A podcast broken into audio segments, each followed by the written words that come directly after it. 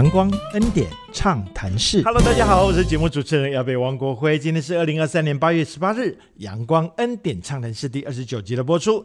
致力于教育改革和推动医学研究的李嘉诚基金会，为什么会邀请台东圣母医院担任训练基地，连年临派中国大陆的大型医院的高阶主管到这里来受训呢？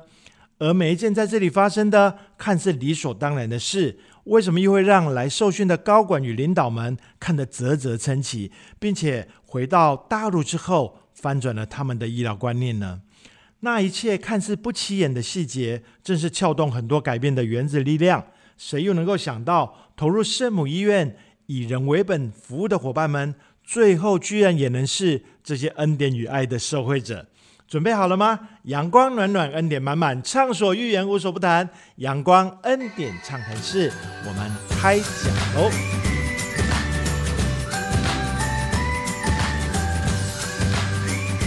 再度回到阳光恩典畅谈室啊！我们今天呢，继续邀请到做把所有人都融化的美菲姐姐，还有我们的固定嘉宾梁娟院长。好的，亲爱的听众朋友，大家平安，我是台东圣母院。院长陈良娟。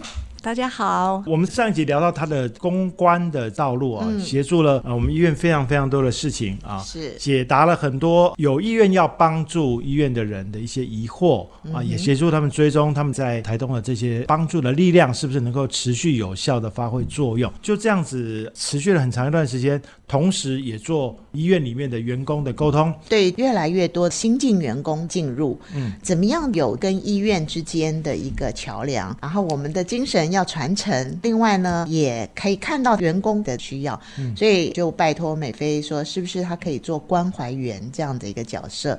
员工有的时候家里碰到一些什么困难，可能也不方便跟医院做什么表达，他就可以了解他们的需要，转达给医院。其实从现代管理角度来看，他也依然是公关的某个角色，做内部的沟通啊，是要把我们医院原有的价值啊，原有的文化能够传递出去。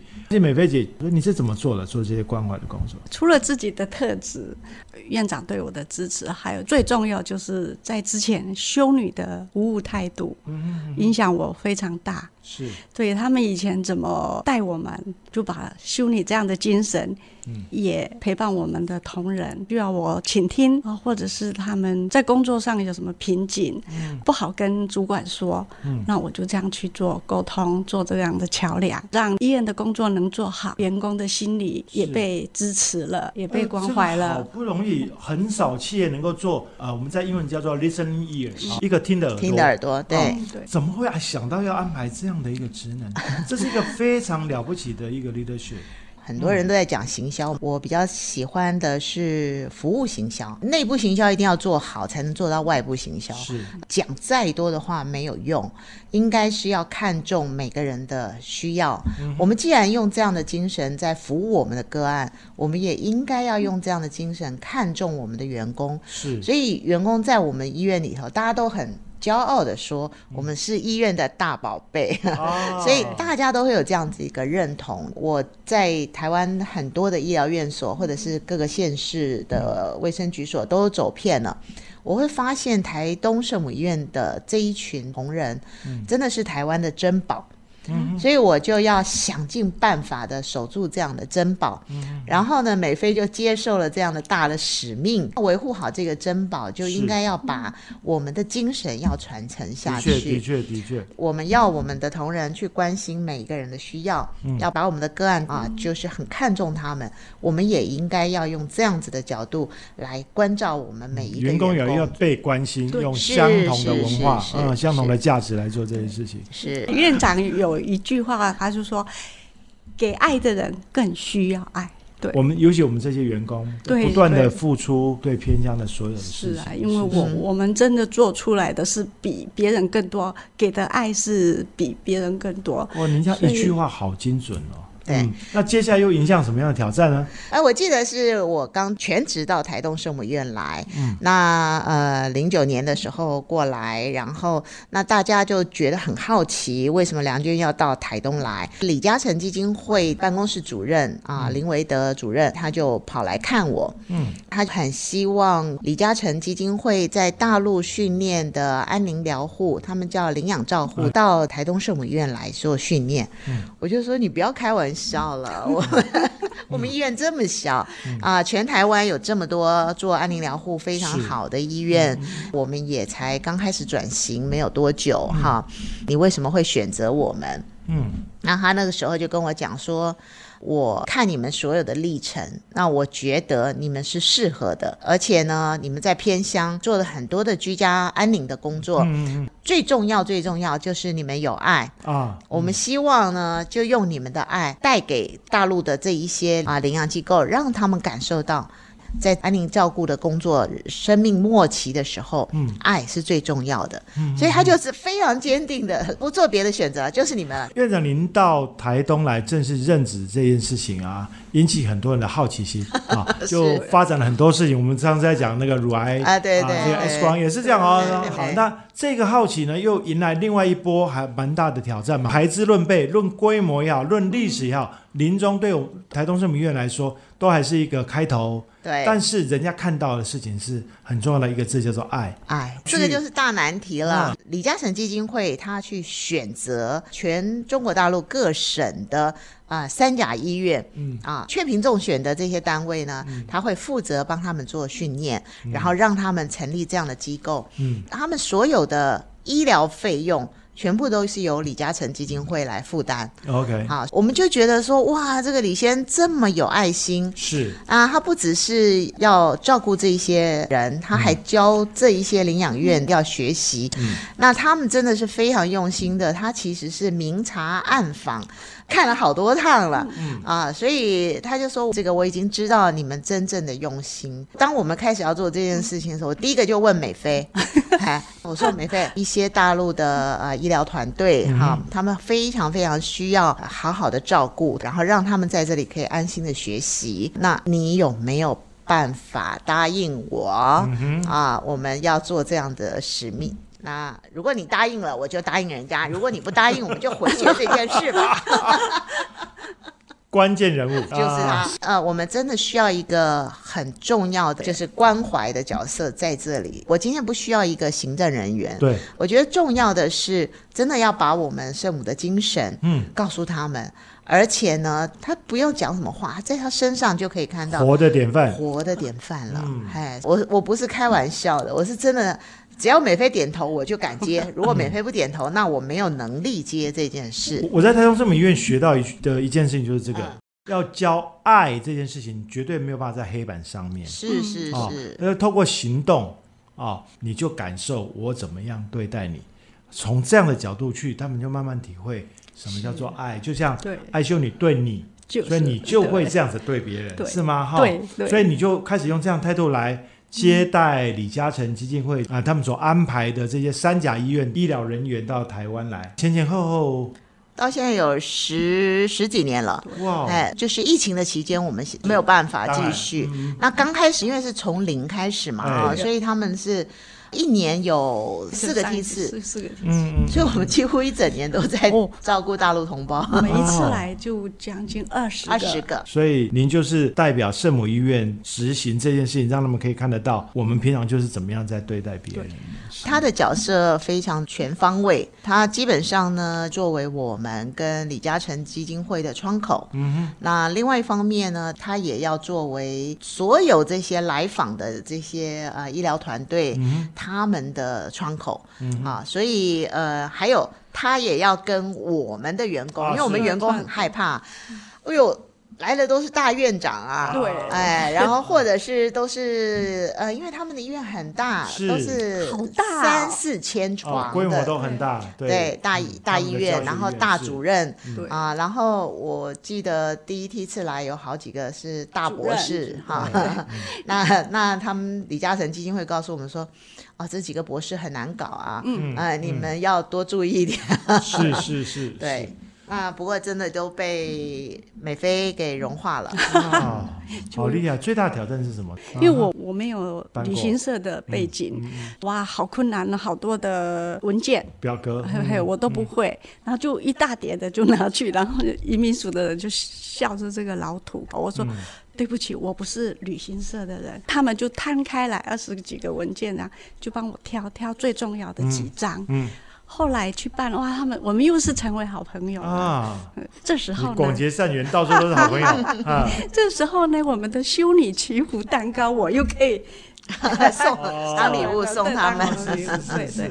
到最后他们会说：“菲菲姐，他们如果谁高管的话，你告诉我，我都可以去帮你看着。”当这些三甲医院的高管、这些大医师啊、大博士啊进来，跟您的相处有很多文化冲击吗？非常大。哎呦，我记得有一个主任一进来的时候，他是这样，眼睛是斜视我。OK，他说：“你好，我叫李什么？嗯，你就是美菲吗？”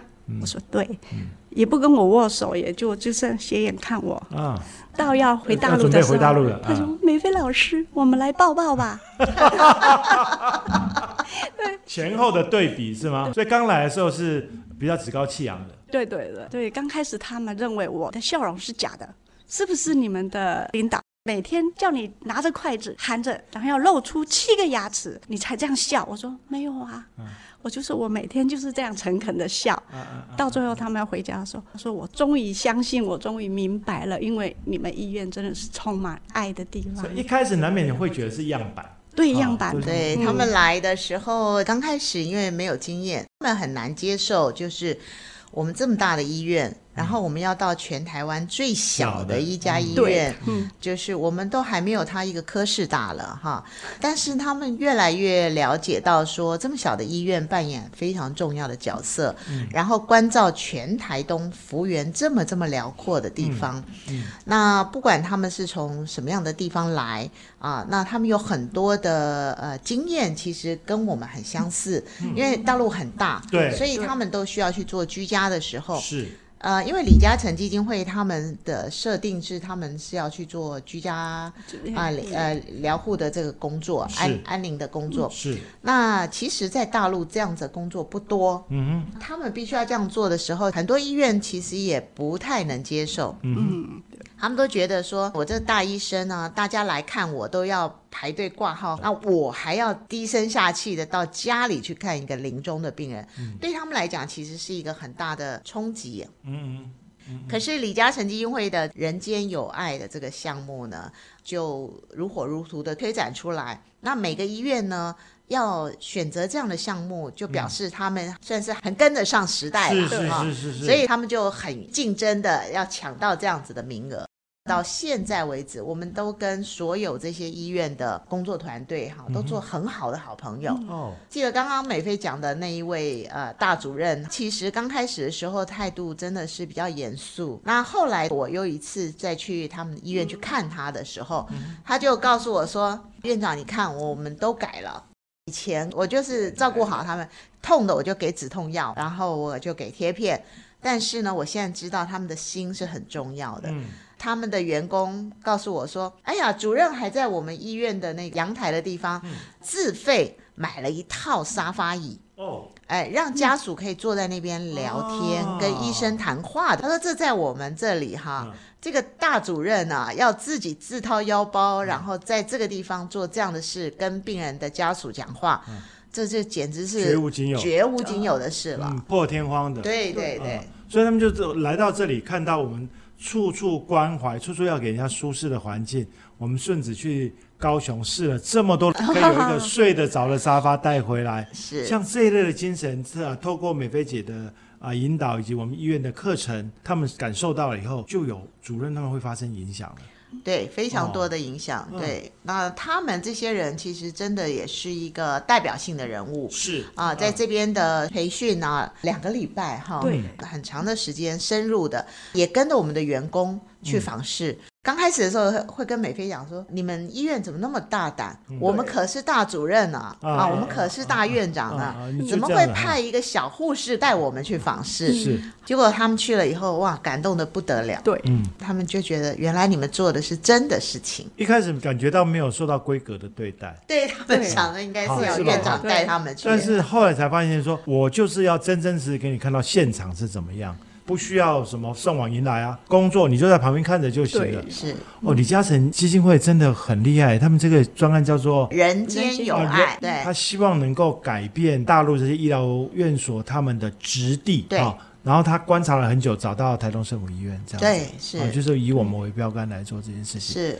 哦，我们也是受宠若惊啊！对啊，这个担任整件事情的门面的就是我们美菲姐姐。对，没有她做不了的。哦，没有，不敢，因为有有院长和。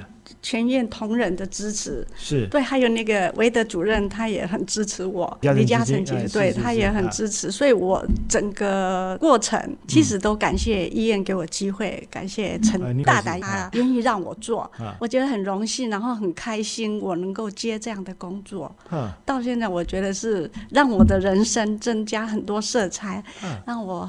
很丰富，是对。这个世界上，人家在分析一件事情，说为什么台积电做得了两纳米啊，啊其他地方做不到？不是因为机台的关系，因为机设备是买得到的，嗯，机器厂房是买得到的，对。但是人的训练变成一个适合这样事情的质地，这个事情很难。对那我们在很早很早以前，修女去预备好培养了 美菲姐在这里，对不对？哈，所以在这里创造好多很棒的故事哈。我们缓一下，我们听一下恩典美声之后呢，我们再回来听我们美菲姐讲故事。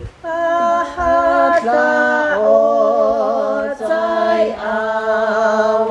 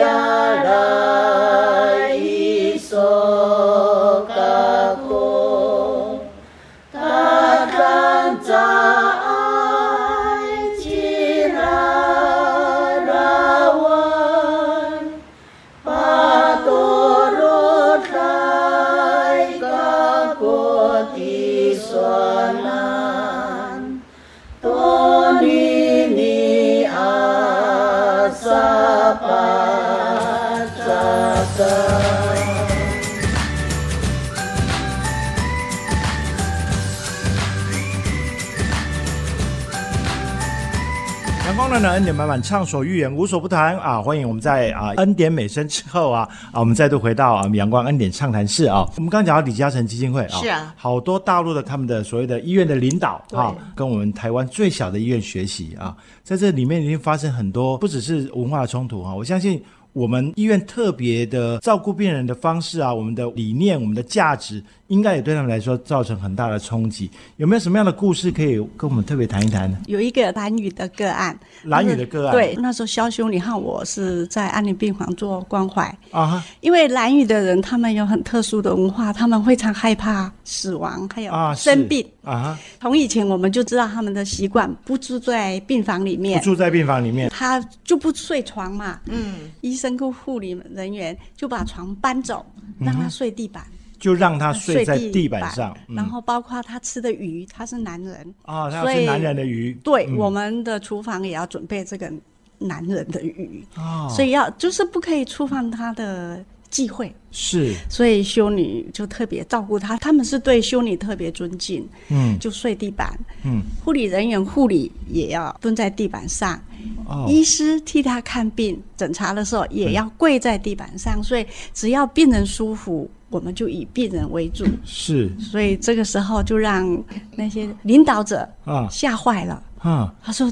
怎么可能做到这样这样的照顾？是，所以他们也非常感动我。这个病患大概也只有呃圣母医院有办法这样做，对，从以前支持他，对不对？对我们以前听过好多故事，蓝雨的产妇哈、漂洋过海到这里来，就是在外面搭帐篷的，对在外面过日子的啊。大树下，哎，对对是是是对，然后现在又遇到一位是躺在床上会对他来讲造成更大的不安，是吗？对他其实是从别的医院转来，哦。但他在别的医院的时候呢，就被看作是不合作的躁动的病人，因为他每一次呢，呃，让他睡在床上，他就会自己就躲到床底下去。那医院就给他吃了很多安眠药，然后把他绑在床上，嗯。说他不合作。是。当他到了圣母医院来，修女就说：“哦，他不睡床，好，那就不要床。他喜欢什么就给他什么。所以呃，特别请厨房准备男人的鱼，是他觉得舒服、安全，这样子就可以了。事实上，我们并没有对他做太多的处置对哈。啊他就跟我们讲说，他来到这里觉得到了天堂。哦，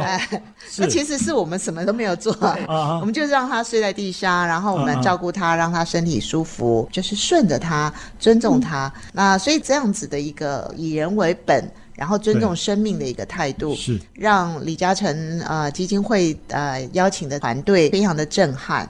啊，怎么可能？你们的工作人员全部都要蹲着、跪着、啊趴趴着，哎，来嗯照顾这样的病人。可是对我们团队来讲，就是简单的事情，哎，理理所当然了。理所当然，就是病人最好的恢复是他在舒适的环境里面获得妥善的休息，是然后，对所以如果他能够睡得好，就让他在地上睡对，就就是他的需求为重。啊。还有一个病人，他只有说我想去晒晒太阳。哦，对，哎，我们的团队就哦好，因为他是骨转移的病人，那就把整个床呢都推到心灵花园去了，就联络我们的芳芳疗疗师阳光洒在他的病床上，芳疗师在那里帮他按摩聊天。一般的医院啊，嗯。但凡有个病人想要晒太阳，是偷偷的，对。要拜托他的女儿、儿子推轮椅出去十分钟，趁医医师不在，然后给这个护士啊拜托一下，这样才有办法做得到。但是我们是动员我们医院的能量来支持他这件事情。而且呃，我们那个桑葚啊，啊对桑葚的树长了满满的桑葚，家属呢，呃，就摘了一些桑葚给这个病人吃，这个病人吃的满手满脸都是这个紫色的啊，非常开心。对，这些大陆的医疗领导们看到这个情境，对他们来讲是非常非常的震撼。原来医疗的本质就是这样子的，真心的助人，以人为本以人为本。那个病人他其实已经是末期了、嗯啊，那在这样子欢喜的这个生活中。很安详的过世的，嗯，我们感觉没有什么特别的，可是，在别人的眼中好像还蛮特别，很是震震撼，很震撼。对，但是我们有一次，呃，让一位在我们身边的朋友在临终的时候，他得到满满的爱。我们没有办法了解他是不是无憾的离开，是但是他至少他受到尊重跟关怀。嗯是，他就一个很小的愿望，我要晒太阳，我们就让他去晒太阳，就是这样而已。哦，哎，但是真的不容易，他回归到一个医疗以人为本的本质。美菲姐，你当时接待大型医院的这些主管到这里来，那么样的理所当然的状态下，你要怎么样对他们做这些说明啊？我就跟以前做那个草地公关一样嘛，我就很自然的说，因为这不是说突然间就来的事情，是我们从以前修女带啊，领说得好，是是是，修女这样教育我们，所以我就很理所当然的说，这是真的，一点都不假嘛。所以你就很自然的，你就可以流露出来，就是我们做了什么，我们做了什么，就是所以他们不会对我有质疑。院长，你不是从外面请来一个专家哈，很会沟通，是一个从以前就在我们医院里面深刻感受到修女的影响、施医师的影响，嗯，如数家珍的，不知不觉造成影响，对，那个美菲常常会讲啊，他就说我们浸泡在这里哈。浸泡在哎，这里我们浸泡在这，里，从骨髓里头都感受到的。真的，真的是从 好会髓讲，很简单的一句话，但是具象的让人家有感受。怪不得他要回中国大陆之前，会觉得感动到说。我们来有一个拥抱吧。对，哈，刚刚开始的时候，他们来到这里，因为饮食的习惯也差别很大。哦，是是，呃，因为我们有推动健康，所以我们也推动全蔬食的健康会馆。对于他们来讲，刚开始还挺反对，就觉得我们怎么可能吃草呢？能不能让我们自由一点？当然，我们后来晚餐我们就让他们自由的去选择啊，但是早餐跟呃午餐，因为他们访视，所以也是跟修女们一样吃的都很简单呐。对，好像不到三天，几天下来，天下来啊，他们就开始担心了。我们回去要吃什么？他们把辣椒酱丢掉。对他们本来是带辣椒酱、豆瓣酱来啊，结果呃过了三五天以后，他把辣椒酱都丢了。哎，我好多那个大陆朋友来台湾他们就知道说台湾人都吃的比较清淡，嗯，一定会带酱来。对，东北大酱啦，老干妈，老干妈，我记得最清楚。是是是。然后后来他跟我反映是不需要了，不需要了。他说他觉得有感受到饮食改变对他的。身体是有影响，比较没有负担的，没有负担。所以他就问我说：“你要不要辣椒酱？我送你。”我说：“不要。”嘉诚基金会每一年选派大陆呃非常重要的医院的主管到这里来学习，这样也很长一段时间，一直到疫情。疫情前，那他们现在就等的开始可以开放了以后，他们可以再继续。我们持续的跟呃李嘉诚基金会的合作，我觉得也是交了很多很好的朋友。嗯，很多早期在这边训练的这些医疗团队，他们后来在他的工作岗位上啊，可能主任啊，就升了院长啦、副院长啦这样子，甚至做了地方的卫生局长、卫生厅长这一些的工作，所以他把这样子的一个。观念啊，整个散播开来，然后甚至他们后来回去还成立一些协会，对于临终照顾啊、生命的尊重，就在他们的工作中彰显开来。所以我就觉得哦，好开心，我们有这样子的一个机会啊！不要小看两个礼拜的力量，那个能够发挥的影响，他回去以后，因为植物的着生，是它的影响力扩大了，他就会把这个影响再扩大出去。是，真的不能小看每一个人的力量。是是是是。那他们有些人回去以后，还在大学里头去开班，然后去传递这种生命教育。嗯。然后办什么小小记者哈，去采访这些去帮助人的人啊。所以我觉得哦，好厉害哦，在整个中国大陆散播开了。也不在我们这里学到东西，他可能受到一些启发，应该这么说，就做了更多的扩散式的联谊式的这个发展啊。对对。我们还回到美。菲姐身上哈，所以您在疫情之后就暂时没有办法接个李嘉诚的专案嘛？对。所以您这段时间跟医院的互动就少一点吗？还是也没有啊？我我可以说吧，我好像有点病情告知啊，因为我五年前我罹患了肺癌，是当时发现时候已经第四期了哦，加油！而且转移了。很多器官，所以医生也宣布我剩几个月的时间。我们是同学，同学啊。后来我也就想放弃化疗了，我就回到圣母院，我选择了安宁疗护。哦哦，我这个会掉眼泪耶。啊。然后我就想，好了，我也不做化疗了。但是安宁疗护里面我就痛嘛，这个淋巴越肿越大。秋香护理长是，还有我们的秋月姐妹，然后对我很好。那时候他们鼓励我说：“勇敢的去接受治疗吧。”所以我就到台北去，这样往返很累嘛。我就说我还是不要，我要放弃。后来那边的护理师就说：“台东基督教医院有一个很好的刘汉迪医师，你就回去，他会帮你治疗。然后治疗之后就好累呀，怎么办？你会？结果呢，我有一个很好的后盾——圣母医院。嗯。我吃不下的时候，圣母院的林怡珍医师就说：“我帮你打点滴。”啊哈，嘿，呕吐的时候给你止吐药。嗯哼，到后来有一位中医师啊，林中圭，是是是，林中圭医师，哇，他把我照顾的很好。我所有的化疗的那个副作用，他都帮我不舒服，他都会帮我解除，然后帮我针灸。刚开始的时候，我我就想，反正就顺着走吧，能活多久就算。没想到被圣母院照顾的很好，我现在一点都不像癌症的人。是是，真的是很感谢圣母院呐。我生病的时候，这是是全院从院长、员工，包括市长。嗯，我感谢世昌，他不是天主教，他他就去求药师佛啊，他求一个药丸叫我每天吃。吴秋月呢，他就每天从太平炖鸡汤、煮牛肉这样来照顾我，然后同仁就来我们家安慰我啊，就是我以前怎么陪伴人家，现在这些都回到我身上了。所以后来我也不用安宁疗护，哎，好奇怪，身体的疼痛也好了，本来要贴那个止痛贴片，是也不用了。好好的去化疗，然后化疗完毕就回医院，由中医师会来照顾。到现在，我的气色非常好。很多人说我不像癌症病人，所以我是一个离不开圣母医院的员工。哦，这个就叫做一家人是吗？哈，对。过去你用努力啊来支持啊我们圣母医院的所有的业务，院长只要给您任务，你就说。呃，好，这样子好。那接下来你需要的时候，当整个医院全部的爱回到你身上，因为你在这里建立了典范，是。而这个典范一定要回到你的身上，因为你是一个永远的圣母人。我们这样说是吗？对，哦，还有一个不能忘记的志工陈教官的脚底按摩的院长呢，买了一个非常舒服的沙发，每个星期五员工可以去脚底按摩，然后。